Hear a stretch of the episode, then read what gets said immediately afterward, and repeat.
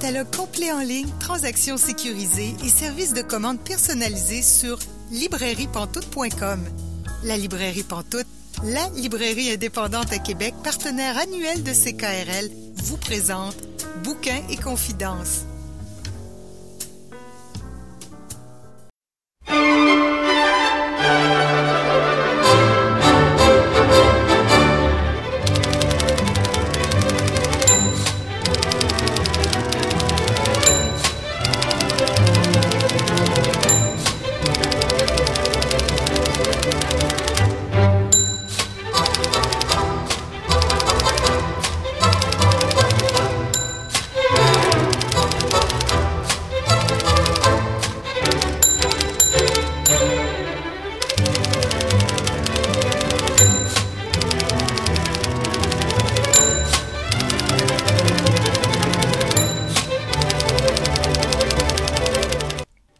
Bonjour et bienvenue à Bouquin Confidence, Julie Collin au micro pour vous accompagner pour les 90 prochaines minutes. Bouquin Confidence, c'est votre rendez-vous littéraire sur les ondes de CKRL. Cette semaine, notre invitée est Catherine Perrin. Je vais m'entretenir avec elle en deuxième partie d'émission. Aussi, notre chroniqueuse Célia Chalfoun viendra nous présenter deux livres très différents. Également, notre chroniqueur Étienne Beaulieu nous présente un essai tiré d'un recueil d'essais de Monique Larue je vais aussi m'entretenir avec Melika Abdelmoumen à propos du prix Robert Clich 2022 et 2021 aussi, vous allez voir. Mais tout d'abord, parlons d'une ville, un livre.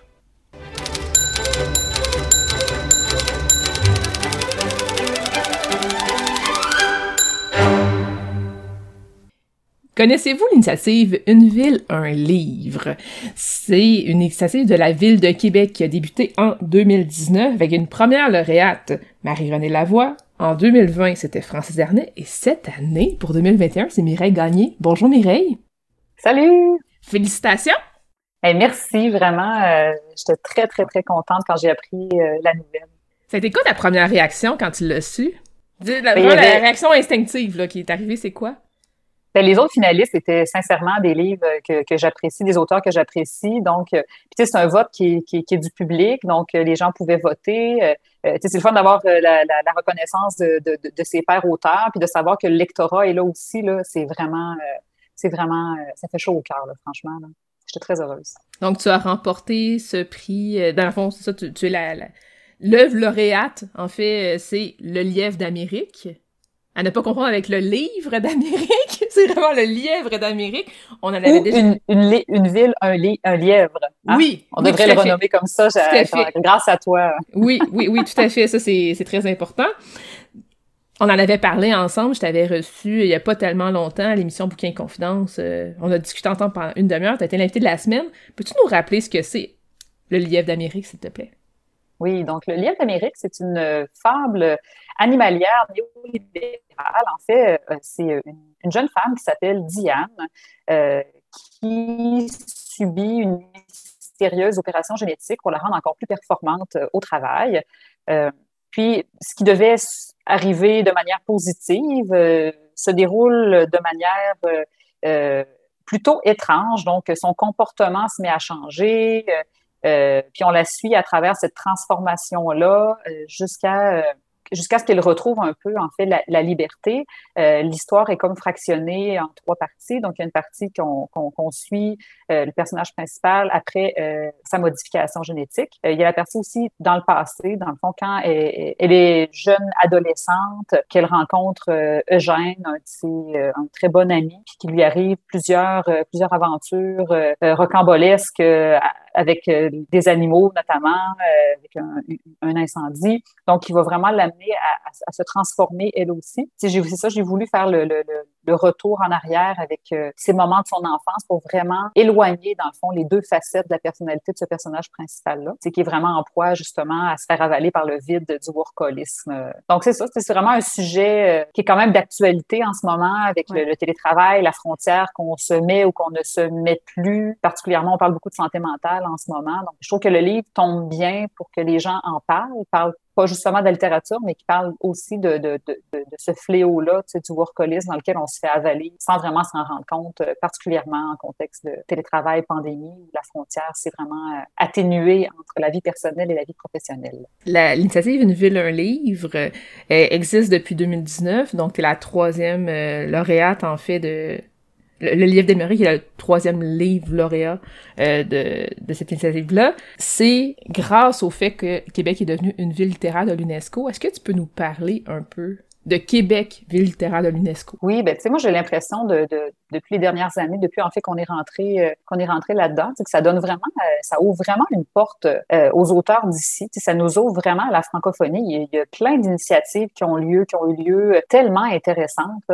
puis tu sais, plusieurs auteurs pourraient dire à peu près la même chose que moi. Là, c'est vraiment l'idée de, de, se rallier à un moment de la francophonie, notamment, puis d'ouvrir des portes, d'entrer, de, de, de se faire connaître à l'international, de connaître aussi d'autres personnes de l'international. C'est vraiment une belle initiative. Au mois de mars, le Lièvre d'Amérique va être mis de, de l'avant.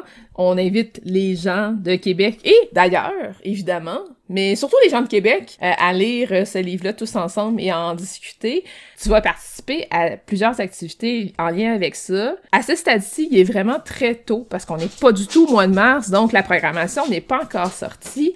Mais toi, c'est quoi que tu as hâte de vivre par rapport à ça? Est-ce que tu as des, des attentes? Est-ce qu'il y a des choses que tu dis, j'ai vraiment hâte de participer à un événement de ce type-là? Est-ce que tu as hâte d'aller à la rencontre du public? Quand on écrit un livre, d'abord, on l'écrit vraiment, en tout cas de, mon côté, c'est comme ça. Là, je l'écris vraiment parce que c'est un univers qui me happe, qui me hante, qui m'habite. Euh, j'ai besoin de, de, le mettre sur papier parce que c'est un univers qui vit vraiment en moi. Puis ensuite, c'est ça, on sort le livre, on a plus, mettons, des, des, des retours de presse. Puis quand on arrive vraiment au lectorat, moi, c'est un des moments que je trouve vraiment intéressant parce que j'ai souvent moi, des discussions sur la fin de mon livre. Je ne veux pas dévoiler de punch tout de suite, là, mais euh, j'ai beaucoup de discussions. Qu'est-ce que tu as vraiment voulu dire? Ou euh, est-ce que c'est comme ça? Il y a beaucoup de perceptions, en fait. J'ai une technique d'écriture que j'enlève quand même beaucoup d'informations dans le livre. J'enlève ce qui est non essentiel, ce que je juge qui est non essentiel pour justement laisser ça tellement ouvert, un peu comme une fin de nouvelle, que les gens peuvent avoir leur propre interprétation en fonction de leur vécu, de ce que ça, de comment ça résonne à l'intérieur. Donc, c'est clair que quand on arrive aux gens qui ont lu le livre et qui ont des questions, euh, ces rencontres-là sont tellement intéressantes parce que souvent, des fois, on écrit avec l'inconscient aussi. Puis des, fois, j'ai des personnes qui, me soulignent euh, des passages intéressants puis des analyses que je me dis, ah, j'ai même pas pensé à ça. je l'ai écrit, puis j'y ai pas pensé sur le coup, c'est sorti comme ça. Puis c'est là que c'est intéressant parce qu'on enrichit même notre propre connaissance de notre ouvrage. sais, moi, j'écris vraiment à l'instinct, on se cachera pas. Moi, je me laisse vraiment habiter, puis à un moment donné, ça sort. sais, oui, oui, c'est construit, j'ai un plan, puis tout ça, mais je me laisse vraiment habiter, puis euh, à un moment donné, j'existe plus. Là, c'est l'histoire qui existe, là, puis je, suis presque plus présente dans mon cerveau que pour ça. Là. Mais c'est ça qui est intéressant, c'est de voir toute la relation que les gens vont, euh, vont avoir euh, après coup, puis le les, commentaires qui, vont faire vivre le livre carrément autrement. C'est ton premier roman. Est-ce que le fait de remporter une ville, un livre cette année, ça te motive à écrire autre chose? Quand on sort un livre, euh, il y, a toujours un vraiment, en tout cas chez moi, j'ai toujours un moment de, vide c'est drôle parce que j'en parle beaucoup dans mon livre, le vide, que je sais vraiment pas quoi mm. faire avec. Je l'ai vécu, puis je le vis encore. Je suis vers la fin de ce processus-là où euh, je me sens vraiment vide, puis que la création, pour moi, prend vraiment beaucoup d'importance. C'est ce qui me construit, c'est mon fondement même. J'ai besoin de créer quelque chose. Fait que j'ai vraiment ce vide-là qui s'est installé dernièrement. Et euh, puis fort heureusement, là, ça a recommencé euh, à, se remplir. Puis c'est drôle parce que je recommence pas à réécrire. J'ai fait de la broderie, j'ai fait de du tricot, j'ai fait de la couture. J'ai eu besoin de faire d'autres choses créatives. Je me suis sentie revivre. je me suis dit, ah oui, c'est vrai, j'aime ça créer. Puis après ça, là, je commence à me remplir, me remplir de nouveau. Puis je commence à me sentir habitée par d'autres personnages. Puis après ça, ça ça, ça, ça, revient. Fait que, de gagner ce prix-là, dans un sens, ça me dit, OK, continue Mireille, parce qu'il y a toujours un moment où, on, même si on a, on, a du succès, même si on, qu'on en vient à se poser la question si on a vraiment quelque chose à mm. dire. J'ai parlé beaucoup du liège, je me, je me suis posé la question, j'ai-tu quelque chose d'autre à dire? Parce que c'est important aussi dans une, dans un processus d'écriture, de savoir est-ce qu'on a quelque chose à dire, est-ce qu'on veut le dire? Je pense que c'est important pour moi de dire quelque chose derrière l'œuvre, d'avoir un message à transmettre. Tu sais, je trouve que ça arrive au bon moment. Là, le, je, je, viens de, de, remonter, de remplir ce vide-là. Puis oui, tu sais, j'ai d'autres choses à dire. Euh, il y, a des trucs qui s'installent présentement dans mon cerveau. Il y a des recherches. Euh, je suis en train de faire des, plus de recherches de contenu sur d'autres trucs. Donc, il y a quelque chose d'autre qui s'en vient. Et oui, c'est toujours euh, un, moment étrange, là, après un livre, à savoir qu'est-ce qu'on veut faire, puis qu'est-ce que le lecteur veut aussi entendre de nous. Donc, on va surveiller ça, la programmation d'une ville, un livre en mars 2021. Donc, on surveille ça. On va aller à la rencontre de l'œuvre et de son écrivaine. Merci beaucoup, Mireille Gagné, d'avoir pris quelques minutes avec nous aujourd'hui. Parfait. Merci infiniment, Julie, de l'invitation. Toujours apprécié.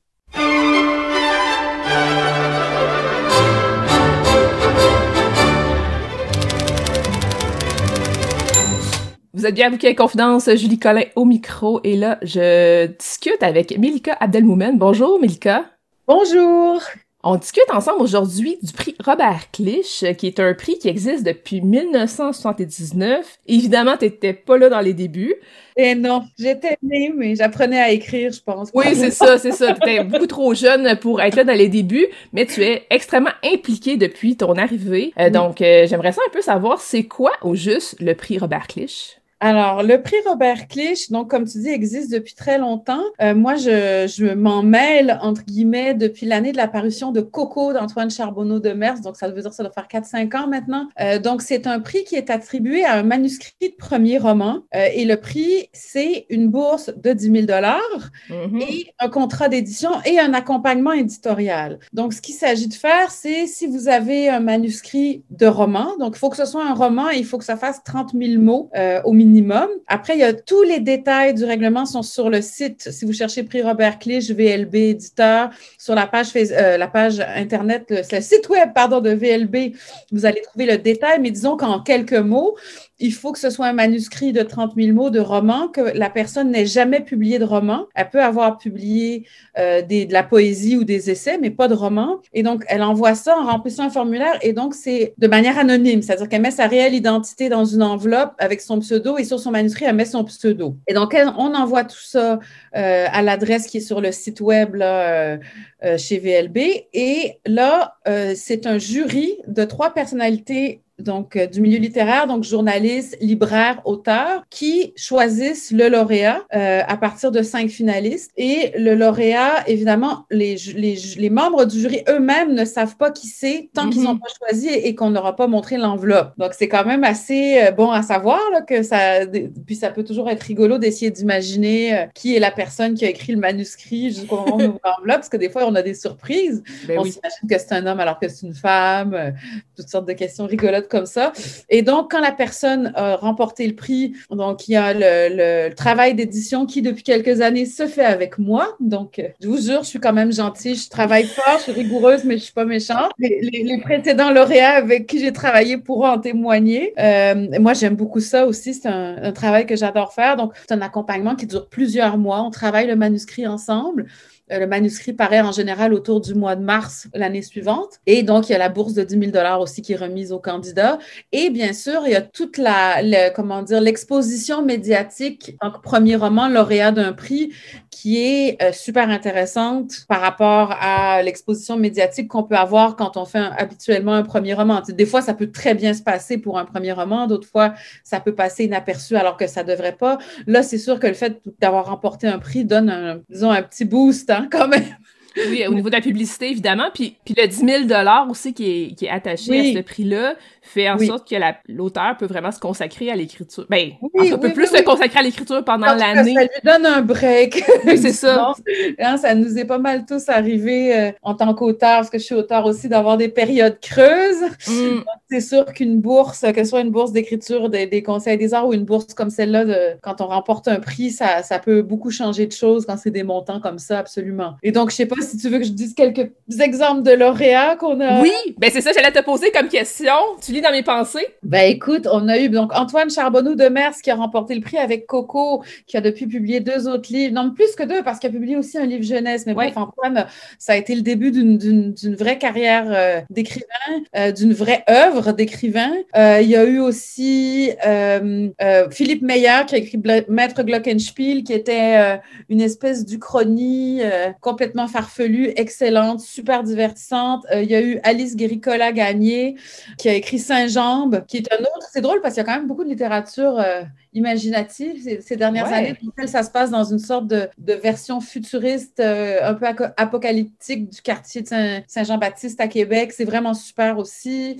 Euh, il y a eu Francis qui est paru l'an dernier. Ben, justement, la veille du grand confinement et de la catastrophe Alexandre Michaud a remporté le, cliché pour un livre qui s'appelle Francis, qui est un. J'essaie d'en parler sans vendre les punchs, parce que c'est un livre quand même assez surprenant. Ça serait au croisement de David Lynch et de Ken Loach et du Québec. Ça se passe dans un petit village pauvre.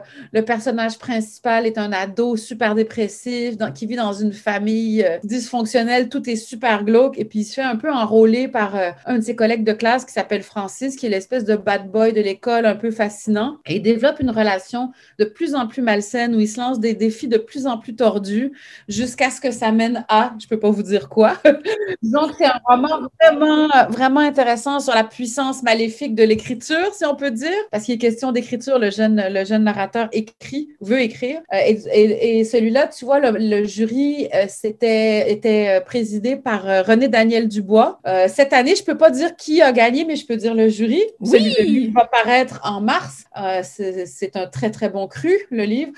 donc, c'était Stanley Péan, Annabelle Moreau, qui est la rédactrice en chef de l'aide québécoise, et Olivier Boisvert de la librairie Gallimard, qui était le mhm. jury de cette année. on a eu aussi une année Patrice Lessard, Élise Turcotte, on a eu Marie-Noël Blais, que vous connaissez peut-être, qui est chroniqueuse et libraire. là, j'en oublie, là, mais en tout cas, c'est toujours des. Mylène Gilbert-Dumas, président jury, Claudia La Rochelle, Bertrand Laverdure. Euh, on a eu vraiment plein, plein, plein de personnes du milieu du livre hyper intéressantes. Donc, c'est ces personnes-là qui lisent les manuscrits que vous soumettez, vraiment anonymement, je le répète, parce qu'il n'y a pas de jugement sur la personne, il n'y a. Ben, normalement, les éditeurs, je ne dis pas qu'on on porte des jugements sur la personne quand on reçoit les manuscrits avec le vrai nom. Évidemment que tout éditeur qui se respecte évite de faire ça. Mais là, ça fait partie du prix, euh, que ce soit dans l'anonymat le plus total. Ça évite tes conflits d'intérêt, en fait. Exactement. Parce que si, mettons que moi, je participais à ce jury, ce qui est jamais arrivé, mettons que je connais justement la ah, personne mais attends, qui ça pourrait, hein, on pourrait t'appeler. ça se pourrait, ça se pourrait, puis ça pourrait m'intéresser. mais n'empêche que j'ai jamais participé, mais si je connais quelqu'un qui l'envoie, ben ça, je pourrais ne pas être neutre ça serait normal que je le sois pas parce que je connais la personne. Donc, des fois, j'ai accès à de l'information privilégiée par rapport à, euh, à la rédaction de ce manuscrit-là ou l'histoire ou peu importe. Donc, j'ai une vision un peu différente. Si je sais pas c'est qui, euh, si je suis comme préservée de cette information-là, ben déjà, ça m'aide à faire un travail euh, qui, Oui, absolument. C'est sûr que c'est un milieu qui est quand même petit. Donc, oui. cette précaution-là. Et par ailleurs, nous, l'équipe de chez VLB, on a connaissance de rien. On sait pas qui sont. Il y a une personne qui enregistre les enveloppes, qui est pas liée on ne connaît pas la teneur des manuscrits, on ne connaît pas les, vraies identités. Donc, le jury est vraiment souverain. Puis, à un moment donné, quand ils font leur délibération, ils nous annoncent euh, leur choix. Et là, on ouvre l'enveloppe et on découvre tous. Mm. Et ensuite, moi, je travaille euh, le manuscrit euh, avec l'auteur. Mais, mais c'est ça, c'est important de le dire que l'équipe éditoriale de VLB mm. ne se mêle d'aucune façon de la décision. C'est vraiment le jury qui est souverain. et les jurys, évidemment, tu as vu, c'est des, des, des personnes d'allégeance et de goût et de Mhm. différents euh, qui permettent que des livres qui vont être choisis puissent euh, être des livres de gens très différents d'une année à l'autre aussi. Parce que c'est sûr que, par exemple, le livre d'Antoine Charbonneau de Mers, euh, dont le jury était, bon, Claudia La Rochelle et, par exemple, Bertrand Laverdure, il y a un aspect poétique dans le travail d'Antoine auquel Bertrand avait été très sensible. quand Mylène Gilbert-Dumas était présidente du jury, c'est Maître Glockenspiel qui a été choisi, qui est un roman où il y a, des, liens avec la les littératures de l'imaginaire. Mhm. Donc, c'est sûr qu'il y, y, a aussi cet aspect-là qui est super chouette, où les jurys, évidemment, euh, c'est des gens rigoureux qui, qui, qui, vont pas choisir un genre pour choisir un genre, hein, bien sûr, mais, mais c'est-à-dire qu'ils vont peut-être avoir des affinités avec des genres littéraires différents, donc ça ouvre encore plus les possibilités. Oui, si c'est le même jury d'année en année, ça pourrait se ressembler d'année en année, même si les auteurs sont tous très différents, il pourrait quand même avoir une espèce de tendance dans un style, tandis que là, on peut vraiment y aller plus éclaté. Je regardais dans les lauréats des années précédentes, parce qu'on se rappelle que ça date depuis 79, euh, donc ça fait quand même longtemps. Euh, en 2005, c'était Roxane Bouchard. Roxane Bouchard qui connaît un succès fou maintenant euh, avec La mariée de corail, entre autres. Elle avait gagné en 2005 avec Whisky Parabole. Tu sais, il y a des noms comme ça. tantôt, tu as parlé de Mylène Gilbert-Dumas. Ben, son premier roman, c'était en 2002. elle avait remporté le prix. Il y a vraiment, il y a plusieurs auteurs comme ça, des noms que vous connaissez. Oui, Michel Deshôtels l'a remporté. Oh là là, là, j'ai des trous de mémoire. Mais oui, on a une brochette assez incroyable de, de personnes qui ont Christine Brouillette? Christine Brouillette, oui. en 82? Oui.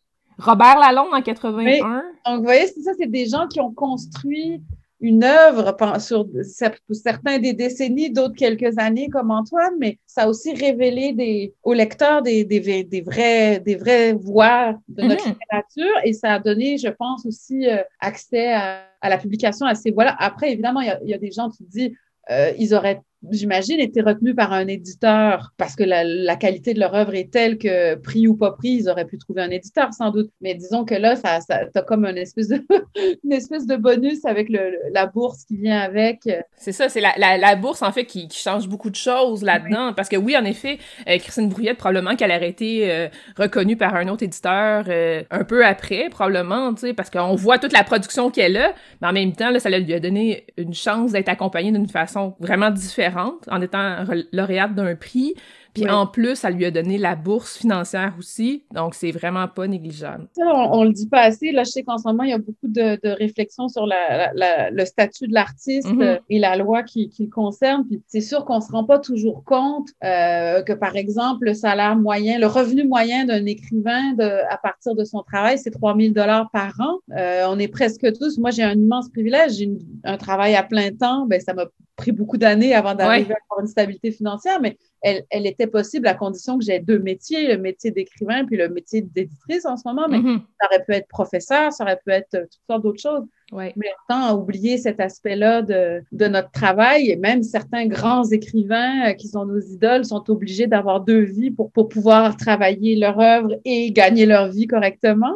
Euh, donc, c'est sûr qu'une bourse, euh, que ce soit le prix Clich ou les bourses d'écriture qu'on peut avoir par le gouvernement, c'est un peu les seules, les seules ressources que la plupart des écrivains ont pour gagner des montants un peu plus conséquents. Oui, puis gagner un, prix de 10 000 quand tu es justement un écrivain plus débutant, parce que c'est un premier roman. Ça veut ben pas dire que c'est une première publication, ça veut pas dire que la personne elle a commencé à écrire récemment, mais c'est quand même, là tu parlais de 3 000 par année euh, de revenus moyens, on, on parle de 10 000 c'est comme plus que trois fois, là. C'est ça, donc c'est sûr que surtout comme tu dis pour les écrivains qui commencent, même si c'est pas leur premier livre, c'est sûr que ça change quelque chose. Comment dire, évidemment, ça ça ça règle pas tous les problèmes liés à notre métier. Non. mais ça ça peut donner un coup de pouce et euh, et c'est sûr que euh, ça vaut la peine aussi euh, ben parce qu'on parle il y a le prix puis l'accompagnement éditorial sans parler du fait que moi je fais ce travail-là. Là. J'ai pas été la seule à le faire, mais c'est un vrai travail euh, d'éditeur euh, sur des mm-hmm. mois, euh, puis une vraie relation avec l'auteur. Moi, je j'ai eu des, des, relations extraordinaires avec les auteurs avec qui j'ai travaillé, les, les, lauréats avec qui j'ai pu travailler, donc Philippe, Antoine, Alice, Alexandre et la personne qui sera annoncée le 10 mars. Il va t'annoncer quand, tu dis? Le 10 mars. Oh! Le 10 mars, l'apparition du nouveau. Oh. Et, et, c'est, en tout cas, je ne peux pas en dire plus. Mais ben non, c'est correct. Et je ne sais pas quel moyen trouver pour vous mettre assez l'eau à la bouche, parce que c'est vraiment, vraiment quelque chose de très spécial c'est sûr que le travail d'édition, pour les gens qui nous écouteraient puis qui ont envie de publier, c'est une étape tellement importante et qui ressemble tellement pas à ce qu'on s'imagine quand on écrit des manuscrits. C'est-à-dire que là, on a fini notre manuscrit puis on s'imagine qu'on a fini le livre. Et là, on se rend compte qu'il y a toute une autre vie de notre travail qui commence, le travail avec l'éditeur, avec les réviseurs, avec les correcteurs d'épreuves une fois que le texte est mis en page, les graphistes qui vont faire la couverture, mm-hmm. les relationnistes qui vont s'occuper d'essayer d'amener notre livre aux médias, qui vont essayer de l'amener au public. C'est comme si la fin du, du, travail solitaire sur le manuscrit, c'est aussi le début d'un travail en commun où tous ces gens-là, leur seul but dans la vie, c'est d'emmener ton livre au bout de ses possibilités. Mm. Je peux vous dire, moi qui en ai publié neuf, là, je pense, bientôt dix, que avoir autant de gens pour qui ton livre est au centre de leur vie là, pendant quelques semaines, ça n'arrive que quand on fait de l'édition arrive jamais. Je veux dire, tu sais, quand un livre sort, il y a du succès ou pas, il y a des lecteurs mm. ou pas, mais qu'à ce point, on, on, on s'en préoccupe autant de gens en même temps, là, c'est mm. vraiment pas souvent que ça arrive.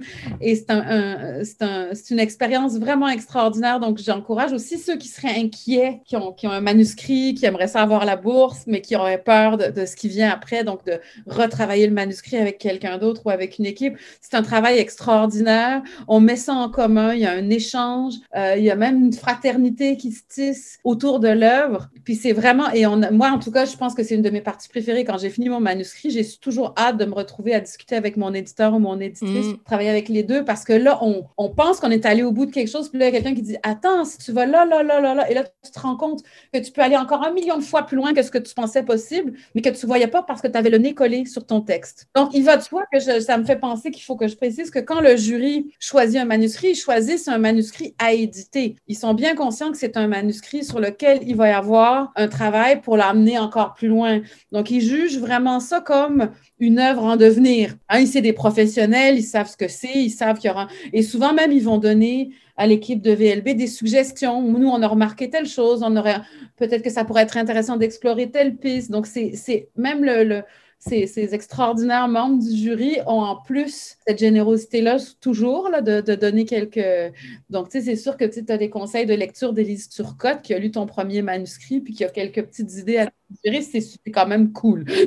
oui, non, non, non, c'est ça, ça, aide. Hein, on les prend, ces conseils-là. Euh, d'une personne euh, qui, réussit autant dans le milieu littéraire. Là. En Exactement. On. Donc, on surveille euh, le dévoilement du lauréat de l'année dernière, l'enfant qui va publier son premier roman le 10 mars 2021. On va surveiller ça. Moi, je vais vous tenir au courant, auditeurs, auditrices. Et on a jusqu'au 15 avril 2021 pour participer au prix Robert Clich pour cette année et avoir une publication l'année prochaine. Deux, ça veut dire 2022. Oui, c'est ça, l'année prochaine. on se mélange avec toute cette histoire de pandémie, on ne sait plus en quelle année on est. Oui, c'est ça. Quel, jour nous sommes-nous? Quel jour? Merci beaucoup, Mélika Abdelmoumen. Merci, Julie, de m'avoir reçu. C'était vraiment un bonheur.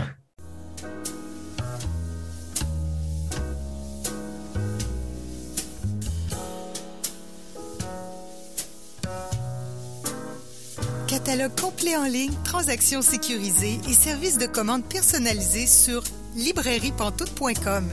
La librairie Pantoute, la librairie indépendante à Québec, partenaire annuel de CKRL, vous présente Bouquins et confidences.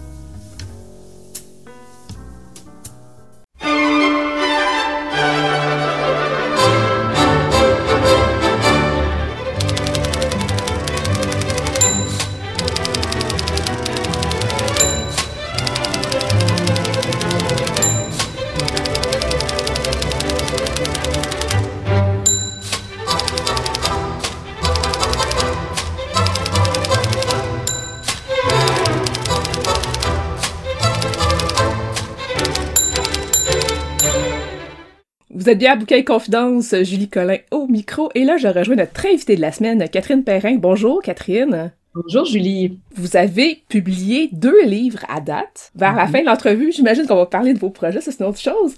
Mais le premier livre que vous avez écrit, c'est Une femme discrète. C'est un livre à propos de votre mère. C'est paru en 2014 chez Québec Amérique. De quoi ça parle au juste, au-delà de parler de votre mère? En fait, c'est drôle, Julie, parce qu'il y a un mot que je n'ai jamais employé dans ce livre-là, mais c'est le mot résilience. Mais je pense que c'est un livre qui parle de résilience. Oui, je suis d'accord. On dirait que j'ai, j'ai, je l'ai jamais. C'est comme à la fin, complètement, le livre était déjà publié. C'est à ce moment-là que je me suis dit, dans le fond, c'est un livre qui parle de résilience sans nommer le mot parce que je voulais tellement pas que ça soit un livre genre psychopop ou quoi que ce soit. Et ça raconte donc l'histoire euh, de ma mère à partir de sa mort. Euh, et ma mère est décédée d'une maladie dégénérative euh, cérébrale. Et bon, depuis ce temps-là, d'ailleurs, on a eu très récemment, c'est un scoop, ça, le résultat de l'autopsie de son cerveau. Oh oui, c'est vrai. Hein? Donner son cerveau à une banque de cerveau. Et euh, un jour, il faudra peut-être que je réédite le livre parce qu'on a appris que ce n'est pas exactement le diagnostic qui avait été fait, mais c'est souvent ça en neuroanatomie. Euh, on se rend compte que les neurologues, ils font des diagnostics à partir de ce qu'ils voient, de ce qu'ils peuvent évaluer, mais tant qu'on n'a pas examiné le cerveau après le décès de quelqu'un, c'est difficile. Alors, on lui avait donné un diagnostic de dégénérescence cortico-basale et semble que c'est pas tout à fait ça, mais c'est pas non plus une autre pathologie officielle. Ce qui change absolument rien à mon livre dans un sens. J'ai fait un détour ici, Julie, mais ça change rien, rien à mon livre parce que le livre parle surtout, en fait, de, du fait que ma mère a, dans l'ensemble, je dirais, d'une grande partie de sa vie, elle, elle s'est euh, protégée de quelque chose qui était enfoui en elle et mm. qui s'est révélé seulement dans la cinquantaine. Et, et elle nous a, à mes sœurs et moi, tour à tour, raconté dans la fin cinquantaine qu'elle avait eu, suite à un traitement d'ostéopathie, commencé à avoir des, des, flashbacks, des phénomènes de mémoire retrouvés et qu'elle avait compris qu'elle avait vécu une agression sexuelle à peu près à l'âge de 5 ans. Il y a plusieurs détails qui sont assez clairs, qui étaient assez clairs dans son esprit, mais elle n'a ne, jamais su exactement qui était le coupable. Elle, a une, elle avait une hypothèse ou deux que j'évoque dans le livre, mais c'était pas un membre de sa famille, c'était peut-être un ouvrier. Mais tout ça a été enfoui donc pendant des décennies, mais elle a souffert. Son corps lui a, lui a fait signe tout ce temps-là. Elle a, elle a eu des problèmes, elle a eu des problèmes intestinaux assez graves. Elle a eu des problèmes sexuels assez graves. Puis après sa mort, on dirait qu'ayant su ça, j'avais une espèce, une espèce de colère en moi, une espèce de, euh, de, de, vraiment, oui, de colère, de, frustration que ma mère est pas finalement cette femme qui était si aimante, qui était si discrète justement, euh, j'avais une espèce de frustration qu'elle n'ait pas pu s'épanouir, être bien dans son corps, puis que c'était à cause de cet événement-là. Et j'ai voulu comprendre comment ces mécanismes-là s'étaient opérés en elle, à la fois pour la protéger, mais aussi pour toujours la garder en alerte finalement. C'est un peu ça qui arrive quand on a un mm. traumatisme enfoui. Alors, c'est un livre qui mélange un récit. Je, j'explique comment ma mère a découvert ça, comment elle nous l'a raconté. J'explique qui elle était. Je raconte un peu qui elle était, le genre de famille dont elle vient. Mais à travers ça, j'ai entremêlé un genre d'enquête, c'est-à-dire que là, c'est la fille de, de, de communication. Évidemment, j'ai eu envie de faire carrément des entrevues avec des spécialistes qui m'ont tour à tour un peu aidé à comprendre ce qui s'était passé dans son corps et dans son cerveau. Donc, une psychiatre, un gastroentérologue, une ostéopathe. On, se promène comme ça dans le livre entre des moments de récit puis des moments où, où je vais vraiment, j'essaie vraiment de comprendre d'un peu plus près. C'était une femme discrète, le titre le dit, vous venez de le dire encore. Est-ce que vous avez eu un moment de doute sur l'écriture de ce livre-là? Parce que vous avez commencé à écrire ce livre-là, si j'ai bien compris, après sa mort. Donc, vous n'avez pas demandé de permission, on s'entend. Est-ce que vous avez eu des moments de doute où vous vous êtes dit, est-ce que c'est une bonne idée? Est-ce qu'elle aimerait ça que je parle de ça? Parce que c'est assez personnel comme récit ça a commencé par un énorme doute, en fait. Pour moi, il y avait comme un point de non-retour. Il fallait que mes sœurs soient d'accord avec le projet. Et plus délicat encore, mon père était toujours vivant, puis il fallait que lui soit d'accord. Alors, j'en ai, d'abord parlé à mes sœurs. Euh, à ce moment-là, mon père était un peu fragile. Le deuil était encore euh, récent. Puis, elle m'avait dit qu'elle comprenait ce que je voulais faire, qu'elle pensait que c'était qu'il y avait quelque chose là, effectivement. Euh, mais elle m'avait dit en ce moment, papa est très fragile on aimerait ça que tu attendes un peu avant de, avant de lui en parler. Puis j'avais, j'avais dit oui, tout à fait. Puis j'ai, attendu quelques mois, puis il prenait un peu de, effectivement, un peu de mieux. Mais en fait, ce qui est particulier, c'est que j'étais, c'est drôle, j'étais assise où je suis en ce moment, on se parle de manière virtuelle, Julie, puis on, se voit par un écran. Ben, c'est drôle, j'en ai un petit frisson parce que j'étais exactement où je suis en ce moment, au chalet, puis mon père était exactement où vous êtes dans mon écran, mais il était devant moi au même endroit, dans la même cuisine, ça me touche. Et de lui-même, il s'est mis à évoquer les difficultés sexuelles que ma mère avait eues. Et j'étais, j'étais figée de, de stupeur qu'il, tout d'un coup, il me parle de ça puis qu'il me dise à quel point ça l'avait troublé de découvrir si tard finalement qu'elle avait été euh, abusée sexuellement et elle lui avait jamais dit. Euh, et bon, j'explique dans le livre comment il a fini par le savoir mm-hmm. d'une manière indirecte. Et, il me parlait de tout ça. Alors là, j'ai commencé délicatement à, à, lui dire, tu sais, papa, c'est extrêmement important euh, ces mécanismes-là. Puis j'aimerais ça peut-être raconter cette histoire-là. Puis il, m'avait tout de suite dit, puis ça me, ça me gêne un peu de dire ça, mais en même temps, je trouve ça intéressant parce qu'il m'avait dit, si tu le fais avec le même respect que tu traites les gens que tu reçois à la radio, euh, il dit, je vais être euh, tout à fait à l'aise avec le projet. Mais l'entente, c'était que lui devait le lire, évidemment, avant que ce mm-hmm. soit publié. Et c'était pour moi très exigeant parce qu'il y avait des choses difficiles à lire pour lui. Et plus encore, mon père avait développé à ce moment-là lui-même un genre de, dû à un petit accident cérébral, une dyslexie, et il pouvait plus lire facilement.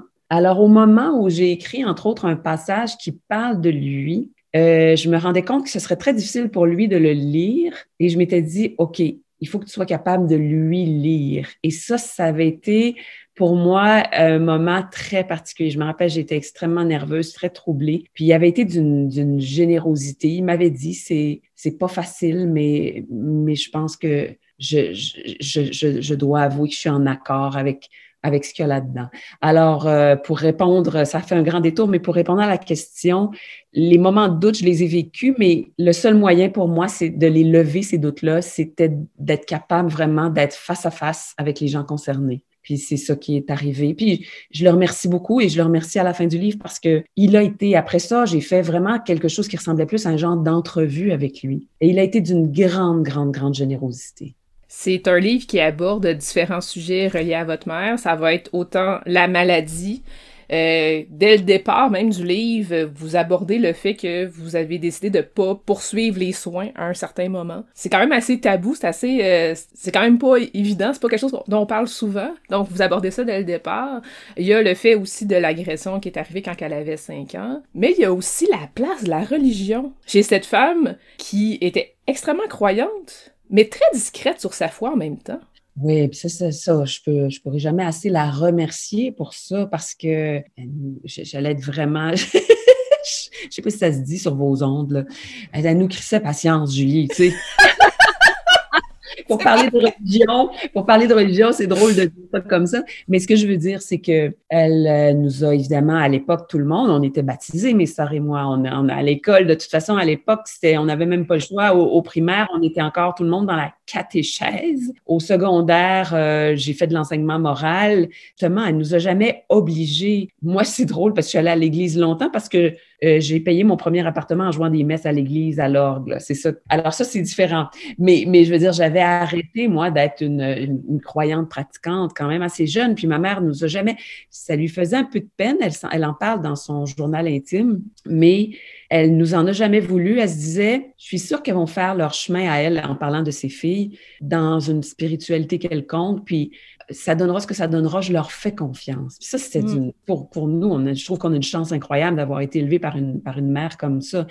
Mais oui, puis ce que je dis toujours, c'est que pour moi, c'est la plus belle facette des religions, c'est la manière dont ma mère le vivait. C'est-à-dire que ma mère, ça l'a soutenu de toutes sortes de manières. Ça, je, je, dirais même que ça a contribué à sa résilience, mais elle ne s'est jamais sentie endoctrinée. Elle n'a jamais été quelqu'un qui craignait, là, que, pour mm-hmm. la religion, c'était pas une affaire de ah oh, si tu fais pas ça, tu vas aller en enfer. C'était pas ça du tout. C'était une relation euh, qui demandait une maturité et, tout ça est dû toujours à la manière dont ça s'est communiqué. Puis entre autres, et je, m'en sers beaucoup dans le livre parce que mon père m'a remis une grande pile de lettres euh, qu'elle a échangées avec un père bénédictin à la fin de son adolescence, juste au tournant de l'âge adulte. Et c'était un homme extraordinaire. C'est quasiment féministe avant l'heure. Et, c'était un homme d'une grande culture. Et il lui disait, on est à la fin des années 50, et il lui disait, là, vous allez devoir, je sais que vous voulez être une mère de famille, mais vous, vous devez être une femme cultivée, éduquée, parce que éduquer les enfants, c'est une responsabilité. Puis euh, vous devez pas être une, quelqu'un, une femme qui s'enferme dans les choses domestiques. Vous devez aussi avoir une vie intellectuelle. Alors, waouh, j'étais très impressionnée de ça. C'est pour ça que je dis que moi, je, je, fais très attention maintenant quand on parle de la grande noirceur au Québec. J'essaie mm -hmm. de rappeler qu'il y avait aussi à cette époque-là des gens extrêmement ouverts qui étaient presque audacieux dans leur façon de vivre leur foi et qui ont réussi à former des hommes et des femmes avec une autre approche de la religion. Et puis, je dirais même que la Révolution tranquille n'aurait pas pu exister s'il n'y avait pas eu ces gens-là, parce que dans les, les précurseurs de la Révolution tranquille, il y a entre autres justement des, des frères, euh, comment ils s'appellent, les dominicains, des, euh, des, euh, des bénédictins. Il y avait des, il y avait le père Lévesque à Québec qui a fondé la faculté des sciences sociales. Puis je trouvais ça intéressant de, dans ce livre-là de juste de montrer un peu ça à travers l'époque de ma mère, mais à travers ce que, ce à quoi elle a eu accès. Ensuite, euh, toujours chez Québec Amérique, vous avez publié une nouvelle dans le recueil L'amour au cœur de la vie, un recueil qui a été dirigé par Valérie Harvey, que j'ai reçu à l'émission euh, en juillet 2020. Est-ce que vous pouvez me parler un peu de votre texte, s'il vous plaît? Ah, c'est drôle, c'est la première fois que j'ai à parler de ce texte-là. C'était une proposition étonnante parce qu'après avoir écrit Une femme discrète, je me disais, bon, j'ai écrit un livre. Je pense que je suis heureuse de ce que j'ai fait. J'ai aimé ça le faire. Mais mon Dieu, que je me vois pas écrire de la fiction. Mon Dieu, que ça doit être une espèce de saut dans le vide incroyable écrire de la fiction. Et en même temps, j'avais aimé travailler l'écriture. Alors, quand j'ai eu cette proposition-là, je me suis dit, ah, ben là, je vais me confronter à cette espèce de, d'image un peu épeurante que j'ai de la fiction. C'est pas trop compromettant, une nouvelle, puis elle, est courte en plus, ma nouvelle, parce qu'elle fait 10 pages, là. Mm-hmm. Et je me dis, c'est pas trop compromettant, c'est pas trop engageant, puis si je me casse la gueule, ce sera pas si grave que ça non plus. je dirais, Julie, que si j'avais pas écrit cette nouvelle-là, ça a été un point tournant, parce que je pense que je me serais pas dit je pense que, en fait, on, on pourra en parler tout à l'heure du roman que j'ai écrit, mais je pense que j'aurais pas basculé vers la fiction pour ce hmm. troisième projet, pour ce projet littéraire-là, qui au départ devait pas être un roman. Pour la nouvelle, donc, euh, ben, j'ai mélangé un tas de choses. Euh, j'ai mélangé l'expérience d'avoir eu quelques amis dans la quarantaine qui ont traversé très jeune l'épreuve d'avoir un cancer du sein. Ce qui m'a beaucoup frappé dans, dans parce que c'est deux amis proches, entre autres, c'est de, comprendre à un moment donné à quel point ça rentre dedans comme un accident, comme si on, rencontrait un mur de ciment, là. mais à quel point, à un moment donné, il y a un passage essentiel qui est le moment où on se dit, OK, mais, mais je ne serai pas que ça. Hmm. Euh, je vais être capable, il faut que j'arrive à dissocier qui m'arrive de la personne que je suis. Puis on, dirait que ça m'a donné envie d'écrire un peu à propos de ce point tournant-là. Pour ça que ça s'intitule 50 minutes. Et ça se passe euh, euh, pendant un moment où un couple est à Amsterdam, puis le couple voyage ensemble, puis ils vont se séparer pendant 50 minutes. Et c'est parti de ça, en fait, ce fait-là est parti d'une anecdote que j'ai vécue avec mon chum. On était en voyage ensemble, puis effectivement, il voulait aller dans un musée, mais j'ai dit, j'ai oublié mes lunettes, ça sert à rien que j'entre avec toi. Je vais rester dehors, puis il était très déçu. Puis ça avait duré un peu moins qu'une heure, effectivement. J'étais partie, puis j'avais vécu quelque chose de très particulier pendant ces 50 minutes-là, qui est pas du tout ce qui arrive à mon personnage, mais, mais c'est ça, écrire, hein, c'est ramasser mm-hmm. plein de restants d'expériences, euh, transposer l'expérience qui n'était pas à Amsterdam. Euh, bon, mais par contre, j'ai vécu en Hollande, j'ai étudié en Hollande. Alors, ça mélangeait vraiment un tas de choses. Et ça a été un premier exercice dans ce sens-là, de cette espèce de, de, de chaudron d'une fiction où on, part d'un flash qui va être la base de la soupe, puis on ajoute, on ajoute des ingrédients, puis des, des, assaisonnements qui, qui viennent d'un petit peu partout, puis des fois qui sortent de notre imaginaire. Et, j'ai adoré faire ça. Donc, c'est resté, l'expérience est restée là, mais j'ai beaucoup aimé le faire. Ça a par contre eu deux conséquences, c'est que ça m'a un petit peu euh, enlevé ma peur panique de la fiction et l'autre, c'est que ça m'a fait croiser la route de Myriam Caron-Belzile, parce que c'est Valérie Harvey qui a été la, directrice du projet, mais l'éditrice du projet, c'était Myriam Caron-Belzile, avec qui donc j'ai échangé sur ce court texte-là. Puis par la suite, c'est ce qui m'a donné envie de, retourner la voir pour, quand j'ai décidé finalement que c'était l'heure était venue du roman. Donc, une première expérience dans la fiction qui a été un succès parce que ça l'a permis d'aller au-delà d'une crainte de la fiction. En plus, il y a eu un plaisir à écrire l'histoire, puis en plus, il y a eu un accompagnement qui a été euh, euh, bénéfique, donc euh, ça a été parfait en tout point. Donc ensuite, le fameux premier roman, Trois réveils, chez XYZ, qui est paru en 2020, juste, avant la pandémie.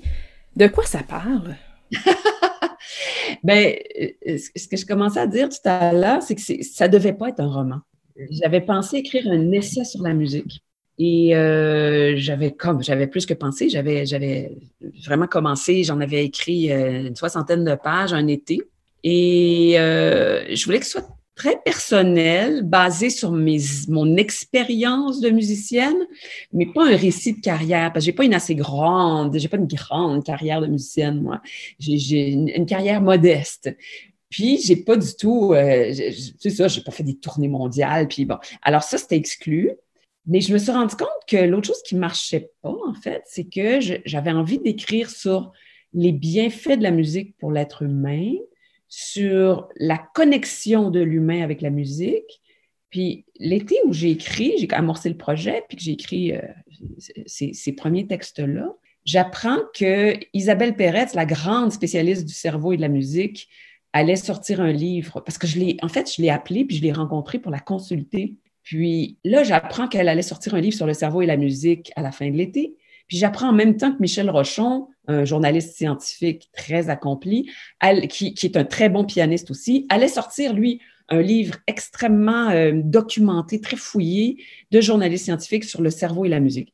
Là, j'ai fait OK, je pense que je ne suis pas euh, dans la bonne ligne pour ça. Alors là, déception. Et un jour, en marchant dehors, bon, je pense qu'il y a quand même à tout ce que j'ai envie de raconter sur, sur la musique, sur la difficulté de la musique, sur l'importance de la musique, sur l'exigence de la musique, sur l'ambivalence de mon rapport comme musicienne avec la musique, cette espèce de lien que beaucoup de musiciens ont d'amour-haine, c'est-à-dire que l'exigence faisant qu'on a l'impression qu'on n'est jamais à la hauteur. C'est épouvantable à vivre, ça, parce que je ne suis pas un génie. Puis je m'en suis rendu compte assez vite dans mon parcours. Je me suis rendu compte que j'avais des bons moyens, je me suis rendu compte que j'avais une tête musicale, je me suis rendu compte, puis je peux le dire sans fausse modestie, parce que je me suis aussi rendu compte que je n'étais pas un prodige, je n'étais pas un génie, et qu'il fallait que je bûche là, pour arriver à, un produit, c'est un drôle de mot, mais pour arriver à jouer d'une manière intéressante, que ce soit vivant, puis à, arriver à un certain confort, je me rendais compte vraiment qu'il fallait que j'y mette cinq fois plus de travail qu'un, mettons, qu'un Marc-André Hamelin ou un Louis Lortie aurait eu à mettre. Puis je me disais, c'est injuste, j'ai trop envie de faire plein de choses dans la vie euh, pour bûcher juste sur mon instrument parce que j'ai pas tout à fait le niveau de talent pour que ce soit aussi facile que pour eux. C'est ça qui a fait que je, je me suis alignée beaucoup sur les communications, puis que quand j'ai continué à faire des projets musicaux, je les faisais sur une très longue période, je les bichonne, puis je les répète longtemps et souvent. Puis comme ça, j'ai trouvé une façon de vivre cet équilibre-là. Mais j'avais envie de parler de tout ça beaucoup et tout d'un coup, complètement par hasard, m'est apparu un personnage qui faisait que je pourrais basculer tout ce que j'avais accumulé, évidemment avec beaucoup de transformations, mais que je pouvais le faire basculer du côté de la fiction. Et euh, ce personnage-là est inspiré par quelqu'un que j'ai connu à l'époque où j'étais au conservatoire, euh, qui était un jeune garçon euh, extrêmement intriguant, très vif d'esprit, avec qui j'avais eu un tout petit flirt, puis qui à un moment donné que j'ai vu se désorganiser mentalement, sauf qu'à l'époque, on ne parlait pas de maladie mentale, c'est comme si ça n'existait pas. Donc, je le voyais peu à peu se désorganiser, devenir complètement fébrile, devenir euh, me dire qu'il dormait plus, puis que c'était génial parce que la nuit, il pouvait faire un tas de choses. Puis je me disais, il y a quelque chose qui ne va pas, mais je me sentais totalement impuissante. Puis mm-hmm. jamais à cette époque-là, j'aurais pensé lui dire, hum, c'est peut-être pas normal, tu devrais peut-être consulter. Puis un beau jour, il est juste disparu du conservatoire. Et là, quand j'ai commencé ce projet de roman-là, j'ai même cherché, je me suis dit, il faut que je... Et j'ai jamais retrouvé aucune trace. Alors, je, j'ai aucune idée de ce qu'il est devenu. Puis donc, j'ai carrément imaginé que quelqu'un comme lui, c'est pas lui, bien sûr, mais que quelqu'un comme lui peut potentiellement, pourrait potentiellement devenir, euh, traverser comme difficulté et, développer comme, force aussi. C'est comme ça que le, projet de fiction est parti. C'est un livre, en effet, qui montre beaucoup l'importance de la musique, autant pour ce personnage-là que pour le personnage de son père, que pour mhm. les différentes chansons dont on entend parler au fil euh, du roman. D'ailleurs, à la fin, il y a la liste des œuvres. Est-ce que c'était euh, c'était clair dès le début de vraiment insérer des œuvres comme ça, ou c'est venu après coup, après avoir écrit euh, certains éléments du roman que là, il y a eu ah! la réflexion d'ajouter de la musique? C'est une bonne question parce que dès le début, c'était clair qu'il y aurait des pièces musicales évoquées. Par contre, ce qui a été, euh, je dirais qu'à un moment donné dans le processus, je me suis rendu compte que, euh, par exemple, la scène des, funérailles, après les funérailles du père, euh, le fils part, puis il va quitter, il va marcher, traverser la ville à pied en écoutant la symphonie pathétique de Tchaïkovski.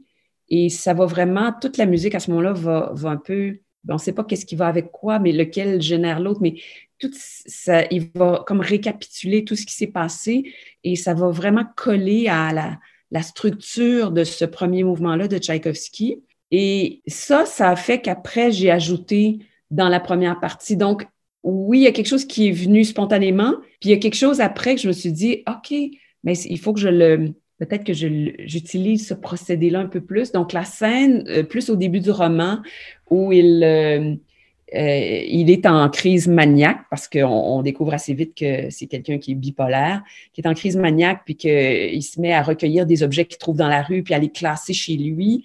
ça, c'est une scène qui m'est vraiment venue en entendant dans ma tête la musique de Pierre Boulez, qui est une musique très conceptuelle des années 50, 60. Et euh, là, j'ai vraiment aussi écrit ce chapitre-là je voulais vraiment que l'écriture, dans les deux cas, autant dans le Tchaïkovski, où l'écriture a peut-être quelque chose, des phrases un peu plus longues, un petit peu plus euh, littéraires, mais dans le passage où il est très désorganisé, puis que c'est la musique de Boulez, c'est une écriture beaucoup plus fragmentée, un petit peu plus froide, un petit peu plus rythmique.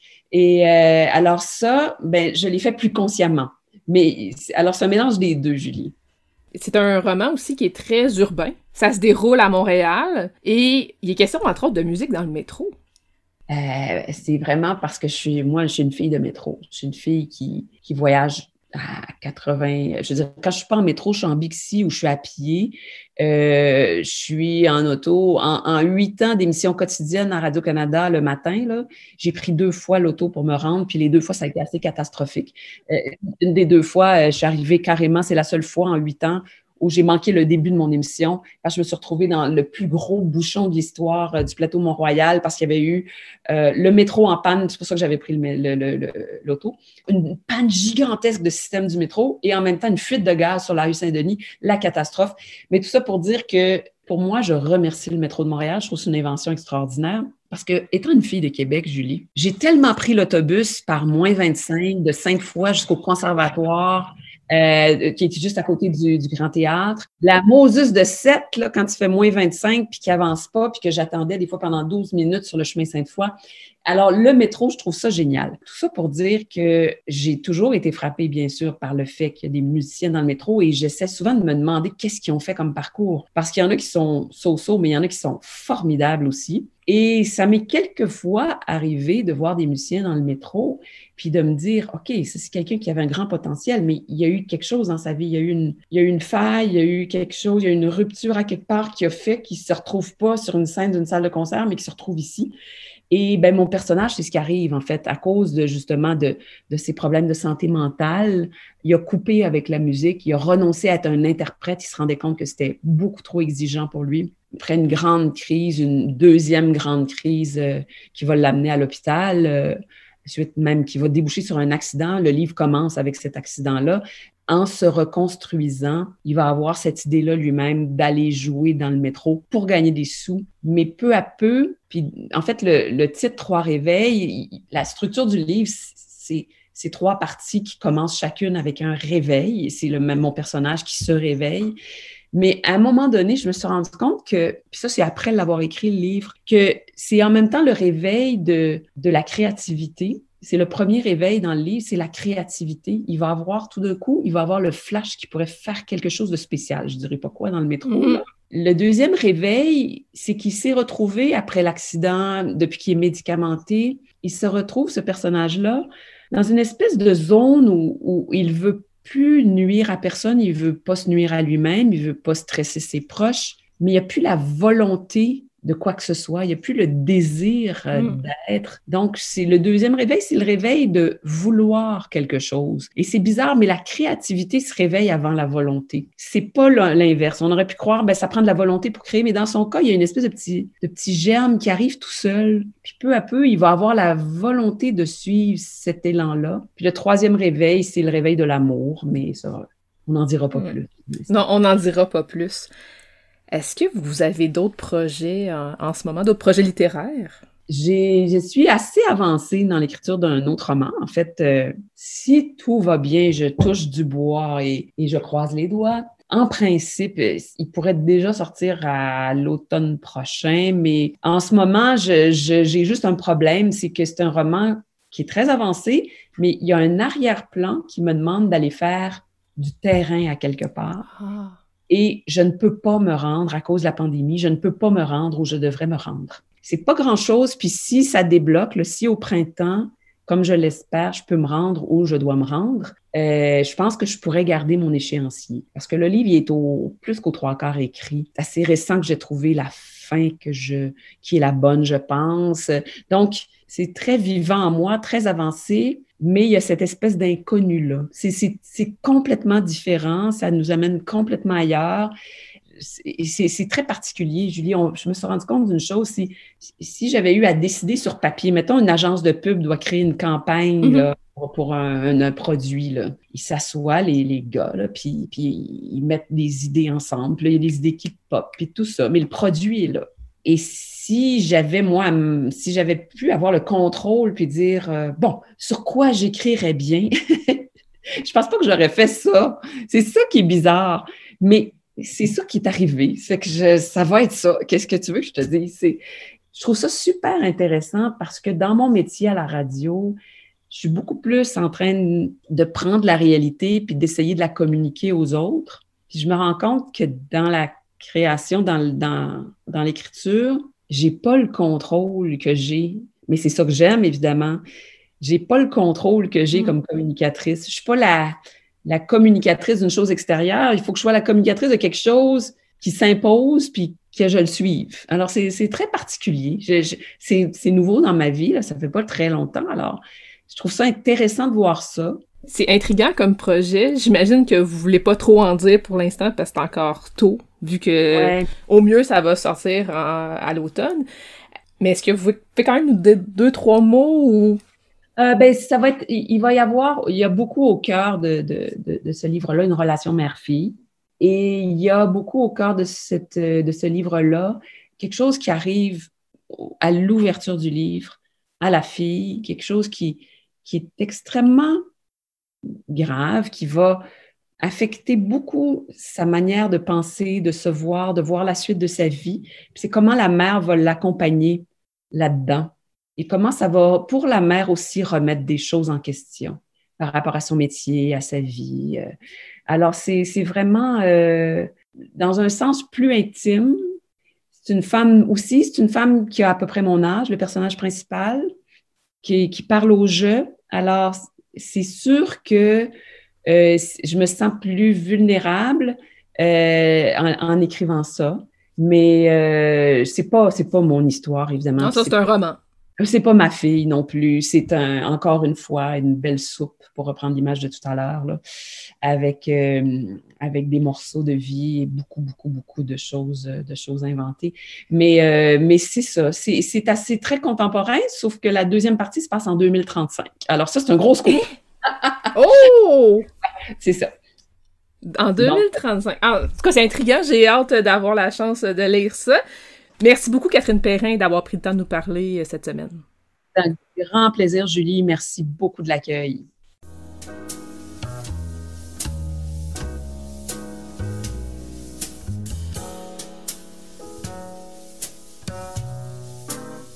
Catalogue complet en ligne, transactions sécurisées et services de commande personnalisés sur librairiepantoute.com. La librairie Pantoute, la librairie indépendante à Québec, partenaire annuel de CKRL, vous présente Bouquins et confidences.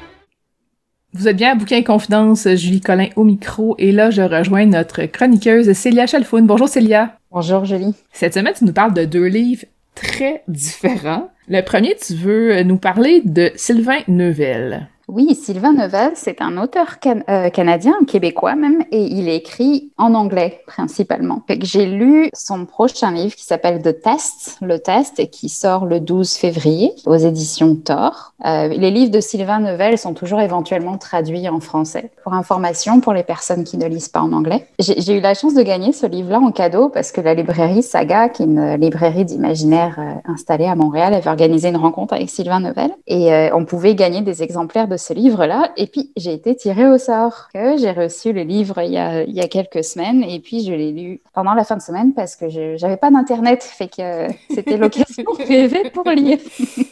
J'ai pas toujours besoin d'une raison pour lire de toute façon, mais là, l'occasion était vraiment trop belle. Fait que j'ai lu ce livre qui est vraiment très court, qui fait comme une, centaine de pages, donc ça se lit vraiment très vite. Ah oui, juste une centaine de pages. Ouais, ouais, ouais. Et en même temps, je pense pas que euh, pour ce qu'il accomplit, et c'était, euh, je pense que c'est 100 pages, c'était vraiment bien. C'est comme c'est un livre euh, qui va droit au but. et puis pour le, pour le décrire, la, la meilleure chose que je peux faire, je pense, c'est faire référence à la série Black Mirror. Je sais pas si tu l'as vu, toi, Julie? Oui, j'ai vu quelques épisodes. Ok, ben je pense que The Test ferait un excellent épisode de Black Mirror parce que c'est vraiment euh, un livre d'anticipation et qui, qui envisage un, un, futur un peu, euh, je dirais, je dirais un peu glauque. Mm-hmm. Euh, pour en dire un peu plus, on suit un homme qui s'appelle Idir et qui est en train de passer un test pour devenir citoyen du Royaume-Uni. Et on se rend très vite compte que c'est pas un test ordinaire et euh, qu'il est en fait endormi puis relié à des genres d'ordinateurs par des électrodes et qui vit en fait une genre de simulation d'événements terroristes et qu'en fait on analyse ses réactions à ces événements qui ont lieu pour voir s'il si, mérite de devenir citoyen ou pas du Royaume-Uni. Ça, pose plein de questions parce que c'est vraiment un test assez brutal et puis ça pose aussi des questions sur euh, est-ce que c'est vraiment la bonne manière de mesurer qui ferait un bon citoyen ou non? Et puis après, il y a toute l'éthique derrière aussi de oui, mais si on ne réagit pas de la, façon qui est considérée la bonne façon, est-ce que c'est vraiment une mauvaise manière de réagir ou pas? Mm. Donc ça, c'est vraiment juste pour le, résumé de, de l'intrigue. Je ne veux pas trop en dire non plus, mais c'est euh, c'est vraiment un livre qui touche aussi à la question de euh, comment on réagit de manière post-traumatique à des événements. Parce que ce, ce, test, il y a des gens qui euh, le passent et il y a des gens qui le ratent, et puis les gens qui le ratent sont mis dans un avion puis renvoyés d'où ils viennent. Et qu'on s'entend question brutalité, là, c'est, euh, on est en plein cœur de ça. Et puis même si ces personnes se souviennent pas nécessairement de ce qu'elles ont vécu, elles en gardent quand même un souvenir post-traumatique dans le corps et dans la tête de manière inconsciente. Voilà, fait que je veux vraiment pas trop en dire sur le livre c'est pas brutal gratuitement, là. C'est une, une, brutalité dans le propos qui a un sens. Et c'est aussi un livre qui se dévore de la, de la page 1 à la page 100. Et que c'est pas un livre glauque exactement, mais c'est sûr que ça pose des questions sur la manière dont on gère l'accès euh, à l'immigration, à la citoyenneté euh, et puis toutes ces choses-là. Je trouve que Sylvain Neuvel a vraiment bien réussi la voix euh, de l'homme, Idir, qui veut vraiment une vie meilleure pour lui et sa famille, puis qui est vraiment stressé pour ce test et puis qui va endurer beaucoup de choses pendant le, test en question. Puis c'est ça. Donc vraiment, je pense que ça, ça, ferait tellement un bon scénario pour Black Mirror dans une des prochaines saisons. Je ne sais pas si, euh, si ça arrivera. Je crois que euh, Sylvain Neuvel, euh, c'est pas son premier livre qui est en cours d'adaptation. Je ne sais pas ce que ça donnera parce que ça prend parfois du temps pour les livres mm. de se développer, de devenir des films ou des séries. mais celui-là, je le vois bien être, ça, un épisode d'une série ou en tout cas ou un film court. Je pense que ces livres ont toujours un, un potentiel très cinématographique. Puis il me semble que ce qu'il avait dit à l'entrevue euh, à laquelle j'avais assisté, c'était qu'il concevait vraiment ses livres comme ça. Lui, il voyait en fait ses histoires beaucoup. Et que je trouve que ça se ressent pas mal dans le livre. On retient que c'est vraiment un livre à lire. On va surveiller aussi euh, pour la traduction. Euh, on pourra vous tenir au courant quand on, en saura plus sur la traduction, qui va arriver éventuellement, mais on n'en sait pas plus pour l'instant. Nous rappelle le titre, s'il te plaît? Oui, c'est The Test de Sylvain Nevel. Et puis, c'est sorti chez Thor. Et c'est ça, je, je suis pas mal sûre que ça va finir par être traduit en ben français parce que ces autres livres ont été traduits aussi. Euh, oui, il n'y a pas de raison que ça ne le soit pas, mais il reste à savoir mhm. quand et où. voilà, c'est ça. On est d'accord. Puis pour passer dans un registre, mais alors complètement différent, euh, je voulais parler d'un livre qui s'appelle Jouissance Club, qui a été écrit par June Plat et qui est sorti chez Marabout en 2019. Et alors, le, titre ne le cache pas, c'est un livre qui parle de jouissance. Mm. Et ça m'a été offert par ma meilleure amie Audrey, que je remercie, parce que c'était vraiment une belle lecture. Pas du tout le genre de lecture vers laquelle je serais allée spontanément, mais je suis tellement heureuse de l'avoir lu pour plein de raisons différentes. La première, c'est que c'est un livre qui est écrit de manière très inclusive. Donc, on parle d'anatomie ou plaisir, on parle pas des femmes ou des hommes, on parle des vulves et des pénis, mm-hmm. et de tout ce qu'il y a entre. Donc, l'écriture aussi est inclusive, ce qui est vraiment un bonheur à lire parce que ça change vraiment les images qui nous viennent à l'esprit quand on a un masculin neutre ou quand on a une, une forme d'écriture qui, qui, inclut le féminin et le masculin. Mm. Il y a deux sections principales à, ce livre. La première s'appelle Dis bonjour à ton sexe. Et, euh, et puis tout, cette section-là parle beaucoup d'anatomie. Et puis, euh, je vais te le dire honnêtement, Julie, moi j'ai beaucoup capoté sur la page 36 euh, non, pas 36, excuse-moi, c'est la page 34, qui est un dessin de l'anatomie de la vulve. Et puis, moi, j'avais aucune idée qu'il se passait tellement de choses là-dedans, puis qu'il y avait tellement de morceaux. Et j'ai adoré ça. Puis, il y a une petite légende pour expliquer euh, euh, tous les éléments qui en font partie, dont le clitoris, le, vagin, les glandes, tout ça, tout ça. C'est vraiment fascinant de, de, lire tout ça. puis après, il y a la même chose pour, pour le pénis. Donc là aussi, on en apprend beaucoup. Et je trouve que quelque chose que June Plat a vraiment bien fait dans ce livre, c'est nous montrer à quel point une vulve et un pénis, c'est quand même pas mal la même chose, mais juste avec des proportions différentes. Et ça, c'était vraiment génial à voir en dessin. Et puis la deuxième section, qui, euh, qui est d'une honnêteté euh, très claire, s'appelle Bon, on baise. Et puis, c'est une section qui donne plein d'informations sur les, zones de plaisir. Et puis, euh, comme June Plat ne, voulait pas genrer l'anatomie ou euh, les personnes, euh, donc les deux sections sont les zones de plaisir de bidule et les zones de plaisir de trucs mûches. Et j'ai trouvé ça vraiment très drôle. C'est vraiment un livre qui est plein d'humour en plus. Là, je pense que j'ai pas besoin de le dire. Puis c'est ça, fait qu'il y a plein d'informations, de, de, sections différentes avec des dessins partout. Fait que, tu vois, il y a, y a comme euh, une page qui s'appelle Bouquet final. Qu'est-ce qu'il y a d'autre? Il y en a une autre qui s'appelle Viens ici ou Ouvrez les vannes. Fait que les titres sont vraiment toujours très drôles.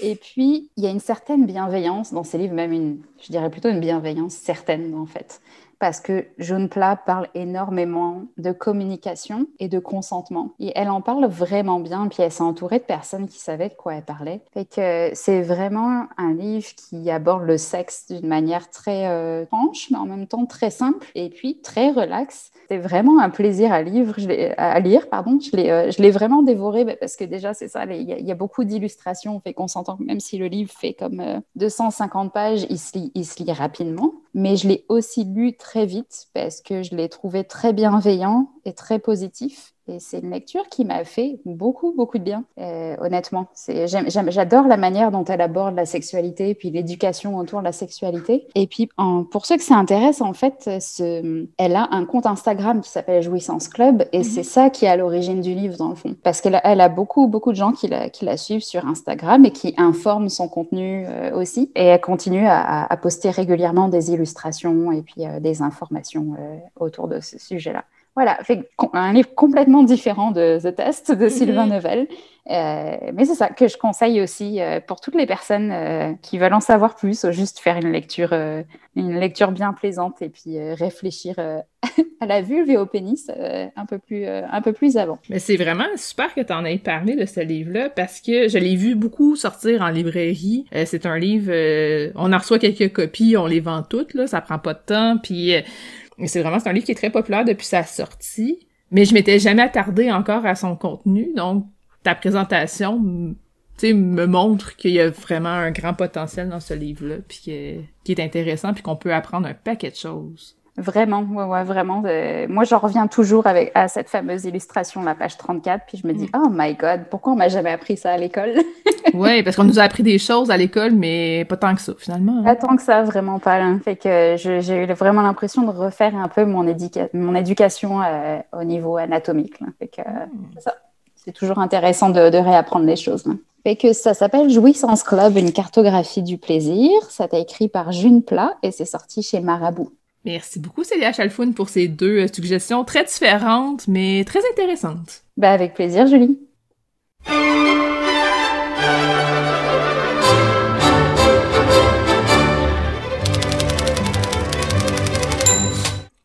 Vous êtes bien à Bouquin Confidence, Julie Collin au micro, et là, je rejoins notre chroniqueur Étienne Beaulieu. Bonjour, Étienne. Bonjour, Julie. Étienne, tu es notre chroniqueur essai, donc à chaque chronique, tu viens nous parler d'essai, et là, tu as un nouveau concept. Oui, en fait, euh, je, suis venu, euh, donc, euh, sur les auditeurs, auditrices qui s'en souviennent, parler de, recueils d'essais ou d'essais complets qui ne soient pas nécessairement des recueils pendant tout cet été, bon, puis un, petit bout de temps. J'ai décidé de continuer de faire des chroniques essayistiques, mais cette fois-ci, toujours en parlant de l'essai québécois, mais cette fois-ci, en faisant des lectures plus, ce qu'on appelle un peu des micro-lectures, c'est-à-dire euh, je vais m'intéresser plus à des passages ou à des petits essais, des courts essais tirés de recueils d'essais littéraires québécois importants. Euh, ça va nous faire faire des retours dans le temps, ça va nous faire visiter toutes sortes de problématiques qui sont souvent pas tellement différente de celle qu'on, qui, je dirais, qui, qui l'actualité littéraire euh, ou même culturelle euh, de nos jours en 2021. Donc, c'est un peu le, projet de cette nouvelle série de petites chroniques euh, sur l'essai québécois. Et cette semaine, tu nous parles de Monique Larue. Oui, qui est une, essayiste euh, qui est vraiment méconnue, comme à peu près tous les essayistes québécois, mais Monique Larue encore plus parce que c'est une, une, romancière. Euh, elle est connue comme romancière. Monique Larue, elle, a remporté le prix du gouverneur, général, oui, avec La gloire de Cassiodore en, en 2002. Euh, le Grand Prix du Journal de Montréal, qui n'existe plus, en 96 avec la démarche du crabe. Donc, elle est prof au Collège Édouard Montpetit. donc, elle a tout un parcours littéraire comme professeur, comme romancière. Mais on oublie, encore une fois, que c'est une essayiste. Donc, deux, deux titres majeurs, je pense, dans son parcours. La leçon de Jérusalem, qui est en 2001, je crois, et euh, De fil en aiguille, qui est publié en 2007. C'est pas vrai. Excusez-moi, La leçon de Jérusalem, c'est en 2010. Voilà. Donc, euh, De fil en aiguille, c'est un recueil d'essais des, prises de position dans des revues, etc. Et le texte dont je veux vous parler, tous ceux qui connaissent Monique Larue savent exactement où je m'en vais parce que euh, on va retourner 25 ans en arrière. On est en 2021, on va retourner en 1996, d'accord? Euh, c'est une série de conférences euh, qui étaient là dans le cadre de la CETUC à l'université. Bon, tranquille, tout allait bien. Et Monique Larue a fait là une conférence qui s'intitule L'arpenteur et le navigateur. Et c'est probablement une des polémiques les plus violentes qu'il y a eu dans l'histoire récente de l'essai littéraire québécois, mais je vais aller jusqu'à dire euh, que c'est probablement une des polémiques les plus violentes de la littérature québécoise des dernières années. Dieu sait qu'il y en a eu quand même quelques-unes, surtout ces dernières années, mais là, ça a dépassé toutes les mesures. Et donc, dans, L'Arpenteur et le Navigateur, de quoi s'agit-il? C'est un texte qui est étrange euh, parce que euh, Monique Larue s'est fait reprocher dans ce texte-là tout et son contraire.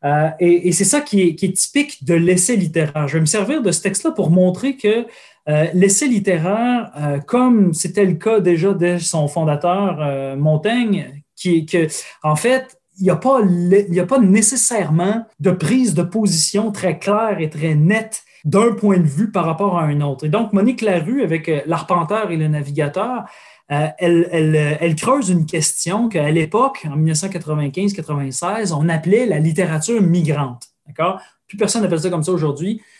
C'est-à-dire euh, les gens qui euh, bon, euh, viennent d'un pays autre que le Québec et qui s'intègrent au, paysage littéraire et culturel de la littérature québécoise et qui finissent par en former une part essentielle. et donc, on appelait ça la littérature migrante. à l'époque, Kim Thuy n'était même pas là, donc on parlait de Sergio Coquis, donc, qui est un, un, grand romancier, toujours publié chez XYZ, chez Gaintan Lévesque ensuite. Euh, on parlait de Dany Laferrière, bien sûr, euh, déjà à ce moment-là. Donc, vous voyez un peu le portrait. Et euh, Monique Larue met en scène dans L'Arpenteur et le Navigateur un, écrivain qui est fictif ou réel, on ne sait pas exactement, avec qui elle aurait eu une discussion, un collègue. Tout l'essai est une espèce de conversation avec ce personnage indéfini qui tient des propos extrêmes? Euh, sur, par exemple, le fait que les prix littéraires québécois sont aujourd'hui complètement, euh, aujourd'hui, c'est-à-dire en 1996, il y a 25 ans, sont complètement trustés, c'est le mot qui sort, sont complètement pris, euh, accaparés, c'est le mot que je cherchais, voilà, par euh, la littérature migrante, les, plumes de la littérature migrante pour des raisons qui ne, s'appellent pas encore politiquement correctes en 1996 ou de, je ne sais pas, euh, choisissez l'expression que vous voulez, mais que ce serait pour des raisons dites politiques. Et donc, cet ex, et, Monique Larue, donc, qui s'identifie, qui parle au jeu, euh, en son propre point de vue, met en scène cette discussion-là avec cet écrivain collègue-là, dont on ne sait pas s'il est réel ou pas. On soupçonne que c'est le cas, mais c'est pas clair, rien ne nous permet de le dire. Euh, et, donc, elle, se met à discuter avec lui en disant Ouais, c'est vrai, il faudrait penser à ça. Comment ça se fait que euh, les gens de la littérature québécoise euh, d'aujourd'hui ont, de la difficulté à se, référer au patrimoine de la littérature québécoise? Comment ça se fait qu'ils ne s'inscrivent pas dans toute une lignée de pensées, de, une suite logique d'arguments, de, textes hein, qui, se, qui forment une espèce de mosaïque qu'on appelle la littérature québécoise? Comment ça se fait qu'il y a une coupure de ce sens-là? Et là, elle continue à ruminer toutes ces questions-là. Et j'insiste vraiment, c'est ce qui est super important, c'est qu'elle ponctue toute sa réflexion de me disais-je, ah, pensais-je, peut-être avait-il raison toutes sortes de modalisateurs comme ça dans le texte qui font en sorte que euh, on n'est pas capable de dire si Monique Larue, celle qui parle au jeu, euh, est vraiment partie prenante de ce discours extrémiste très, très, très euh, réfractaire au décernement de prix à des gens qu'à l'époque on appelait les écrivains de la littérature migrante. Donc, il y a tout un glissement très, très étonnant et tellement habile. C'est une grande écrivaine, Monique Larue, puis c'est une très grande essayiste parce que dans, sa méditation, où on voit tous ces propos-là extrêmes sortir, tout à coup, euh, elle greffe ça à des pensées qui lui viennent, à, toutes sortes d'expériences de vie, prend l'autobus, prend une marche, etc. Puis elle continue à méditer ces questions-là, pense à Kafka tout à coup. Et là, elle, intègre à cette question-là toutes sortes d'autres auteurs, Thomas Mann, un moment donné qui arrive. Et donc, la, la, la méditation sur cette question-là de l'écriture migrante prend une ampleur vraiment universelle. Et c'est ça qui est fantastique dans, dans cet essai-là. Et ça débouche exactement de l'autre côté. Donc, à la toute fin de sa méditation, le lecteur s'en est même pas rendu compte, comme dans un anneau de Moebius. Je sais pas si vous savez ce que c'est un anneau de Moebius. Je me souviens que quand j'étais petit dans le livre des petits débrouillards, j'étais fasciné par ça, ce que c'était un anneau de Moebius une bande qu'on prend et dont on fait une seule torsion. Et si vous passez votre doigt sur l'anneau de Moebius, vous êtes d'un côté, vous passez votre doigt et vous n'en êtes même pas rendu compte, vous êtes, passé de l'autre côté. Dans cet essai de Monique Larue, L'arpenteur et le navigateur, on passe d'un côté d'une pensée qui est réfractaire à la littérature migrante à la toute fin de l'essai où on est rendu exactement à l'inverse de se rendre compte qu'on est tous migrants. qu'on est tous migrants et que entrer dans les champs littéraires, c'est au contraire d'un enracinement dans une littérature nationale, c'est une manière de prendre la parole dans un espace beaucoup plus vaste et qui touche à toutes les cultures. Ça provient d'une culture, mais ça s'en va vers une autre culture. Et là, la métaphore qu'elle prend pour essayer d'expliquer ça, c'est ce qui donne son titre à, à ce mm-hmm. petit essai très, très facile d'accès. Euh, c'est l'arpenteur d'un côté, le navigateur d'autre part. Donc, elle va dire, on peut, il y a, deux types d'écrivains, en fait, deux pôles qui attirent les écrivains. L'arpenteur, celui qui s'enracine dans le sol et qui arpente son terrain, qui veut vraiment enraciner sa pensée dans quelque chose de un sol très, très, très, très solide, un sol culturel, historique, patrimonial, versus le navigateur, celui qui largue les amarres et qui dit que c'est l'horizon, sa patrie, et qui ne veut rien savoir d'un enracinement dans une permanence euh, qui, qui, le, qui, le, qui l'enfermerait dans une culture nationale. Et donc, pour elle, euh, on voit Monique Larue qu'elle, ne rejette pas euh, radicalement l'arpenteur, mais qu'elle est incapable de se passer du pôle du navigateur et elle oscille entre les deux d'une telle façon qu'on est incapable de dire de quel point de vue elle est incapable, on sort de là, on se dit, mais que pense Monique Larue? Euh, et la vérité, je pense, c'est que c'est aucune de ces deux idées. Je trouve que cet essai-là, pour moi, il illustre parfaitement ce que mon cher Yvon Rivard, mon directeur de thèse, mon professeur, mon ami, le grand essayiste Yvon Rivard, me disait, quand ton idée ne bascule pas dans son contraire, c'est que ton idée est fausse. Pour vrai? Et j'ai toujours trouvé ça fascinant, cette façon. Ouais, il me disait ça sans arrêt, sans arrêt. Puis il peut pas juste à moi. Il disait à Dominique Fortier, il disait à, Denis Villeneuve, à tous ses, élèves qui, ont été autour de lui, il y en a eu des centaines. Il disait toujours ça. Euh, puis il le dit encore d'ailleurs. Et, c'est très étrange les premières fois qu'on se fait dire un truc du genre mm. euh, que, ton idée à laquelle tu tiens mordicus, là, ton idée qui pour toi est le cœur de ta vie, que tu serais prêt à, militer très fort pour cette. Ben, si tu es capable de simplement voir cette idée-là, c'est qu'elle te cache le réel.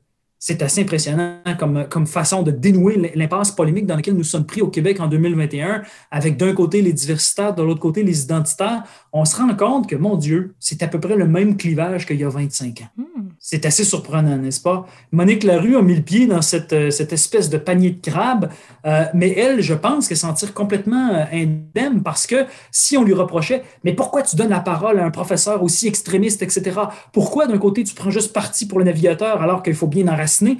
Moi, je pense que Monique Larue est de tous ses points de vue et d'aucun en même temps. Elle est du côté de l'essai littéraire, c'est-à-dire d'une pensée fluide qui glisse, qui comprend bien qu'une idée, c'est simplement une, je, vais employer un mot savant, une stase. C'est un état de la pensée qu'on photographie, mais la pensée est déjà rendue ailleurs au moment où la photographie est prise. La pensée, c'est mouvant, c'est fluide, ce n'est pas du tout, du tout euh, euh, arrêté. C'est sans arrêt en train de basculer d'un côté et de l'autre, comme le, comme le pense Yvon Rivard. Et l'essai littéraire québécois est d'une richesse incroyable quand il se laisse prendre par cette fluidité de pensée, par cette ouverture à une méditation qui ne s'attache à aucun port. Donc, euh, et c'est là que je pense que Monique Larue a, touché euh, quelque chose d'extrêmement profond dans le phénomène de l'écriture, dans la pensée qui vient en écrivant, qui, euh, qui est prête à, basculer exactement dans le contraire de ce qu'elle affirmait la, la phrase d'avant. Et je ne pense pas que ce soit un phénomène de retourner sa veste. C'est l'idée selon laquelle la littérature ouvre à quelque chose qui nous est profondément étranger. Merci beaucoup, Étienne, euh, de nous faire découvrir ou redécouvrir, peut-être pour euh, les auditeurs, les auditrices qui connaissent déjà Monique Larue. Le texte, euh, dans mon essai, c'est L'arpenteur et le navigateur. C'est tiré d'un recueil d'essais qui s'appelle De fil en aiguille. C'est disponible chez Boréal dans la collection Papier collé. Merci, Étienne. Ça me fait plaisir, Julie.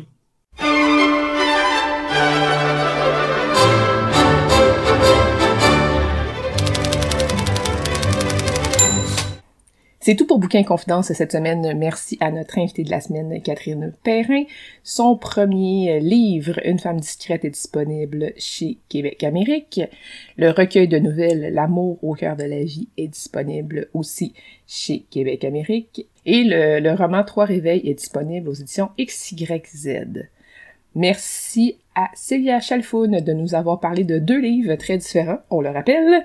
Le premier, c'était De Test de Sylvain Neuvel. C'est un livre qui va éventuellement être traduit en français. C'était vraiment une question de temps. Euh, nous n'avons pas l'information pour l'instant, mais euh, je suis sûre que c'est vraiment euh, une question de, temps parce que ces livres sont toujours traduits en français. Elle nous a également parlé de Jouissance Club, une cartographie du plaisir de June Plat.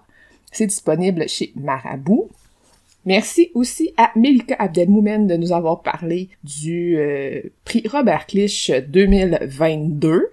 Vous avez jusqu'au 15 avril pour participer pour une publication euh, l'an prochain, en 2022. Et on surveille le dévoilement du euh, premier roman lauréat du prix Robert Clich 2021. On surveille ça pour le 10 mars. Merci également à Mireille Gagné de nous avoir parlé d'une ville, un livre. Je rappelle que son roman Le lièvre d'Amérique a remporté euh, une ville, un livre pour 2021. Pendant tout le mois de mars, nous sommes invités, euh, citoyens citoyennes de la ville de Québec, mais plus encore évidemment, à lire ce roman tous ensemble. Le dévoilement de la programmation du mois de mars sera dévoilé le 1er mars. Merci aussi à notre chroniqueur Étienne Beaulieu de nous avoir euh, parlé de Monique Larue et plus précisément de son essai L'arpenteur et le navigateur qui est tiré du recueil d'essais de fil en aiguille qui est paru chez Boréal dans la collection Papier collé. Reste à l'écoute de CKRL, c'est Rock'n'Roll Planète qui suit à l'instant. Passez une belle soirée et à la semaine prochaine!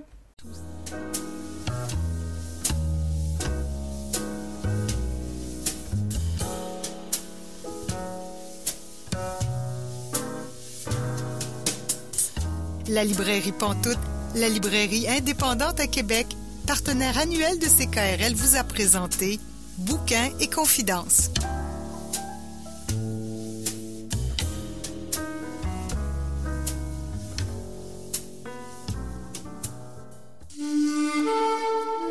Cette émission est disponible en balado-diffusion.